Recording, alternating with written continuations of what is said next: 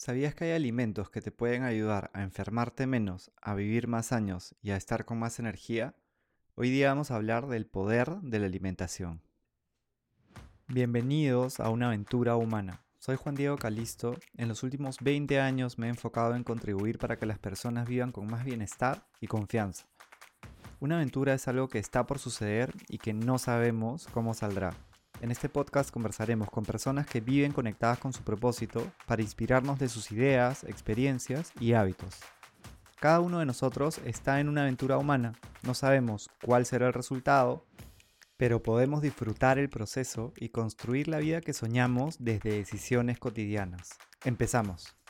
Y no, no te voy a hablar de un producto mágico que solucionará todos tus problemas, sino de alimentación basada en plantas, que no es una dieta, sino un estilo de alimentación que prioriza alimentos como verduras, cereales, integrales, legumbres, frutos secos, semillas y frutas, con pocos o ningún producto procesado o de origen animal. Eh, lo importante no es que sea perfecto, sino que tu mayor porcentaje esté bien escogido y que esté en lo más cercano a su estado natural y lo mejor cocinados posibles.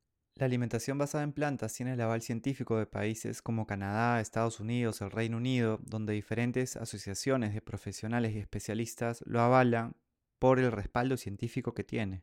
Hay cientos de estudios que nos muestran cómo esta forma de alimentación te ayuda a prevenir muchas enfermedades como problemas cardiovasculares, diabetes, cáncer, entre otros.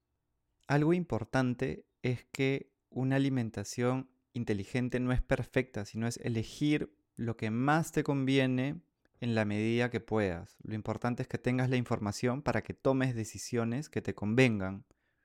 Quizá quieras tener un 60-80% elegido con conciencia y entre 20 a 40% que contenga gustos, otras cosas que no sean necesariamente lo más recomendable en términos de salud, pero que disfrutes y te hagan sentir bien. De repente quieres llegar a algo más alto y que tu porcentaje sea entre 80 a 100, elegido con conciencia. Y está bien, lo importante creo que es no, que es no, no, pensar en que es blanco o negro, porque eso puede evidentemente que, que alejar, a, alejar a muchas personas y, y asustar de cierta forma, ¿no? Recuerda disfrutar lo que comes, estar en el presente y comer cuando tengas hambre. Lo que te voy a compartir está basado en estudios bien hechos eh, que yo he podido recoger también las opiniones de doctores y nutricionistas sobre ellos y que no tienen conflictos de interés. Es importante ver quién financia el estudio que estás viendo. Voy a compartirte dos estudios. El primero fue hecho en el 2017, financiado por la fundación de Bill y Melinda Gates.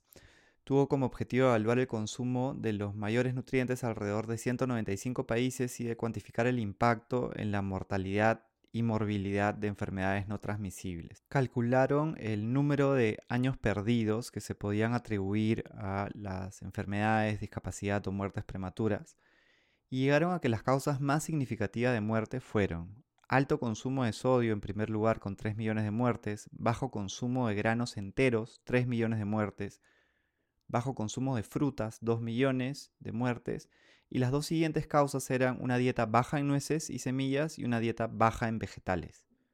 Esta información me parece valiosísima.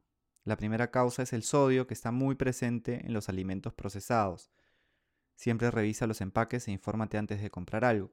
Los siguientes son todos relacionados a una alimentación que consume pocos alimentos basados en plantas. Por lo tanto, si logras que tu alimentación tenga un porcentaje alto de estos, lo más alto que puedas, te vas a estar regalando salud y más años de vida. El otro es uno de los estudios internacionales más grandes de microbiota intestinal. En el primer episodio hablamos un poco de esto con mi hermano Juan Luis y vamos a retomar ese tema con doctores y nutricionistas. La microbiota es un mundo que vive adentro tuyo, unos le llaman el tercer cerebro. Vive en tu colon, y está compuesto por bacterias que realizan funciones esenciales para tu salud digestiva y tu salud en general. Este estudio descubrió que las personas que comían 30 alimentos basados en plantas diferentes a la semana tenían poblaciones más diversas de microbios viviendo en su intestino. Cuando hablamos de salud de tu microbiota, la diversidad es un buen indicador. Por eso que combines al menos 30 alimentos distintos basados en plantas a la semana será una gran inversión en tu salud.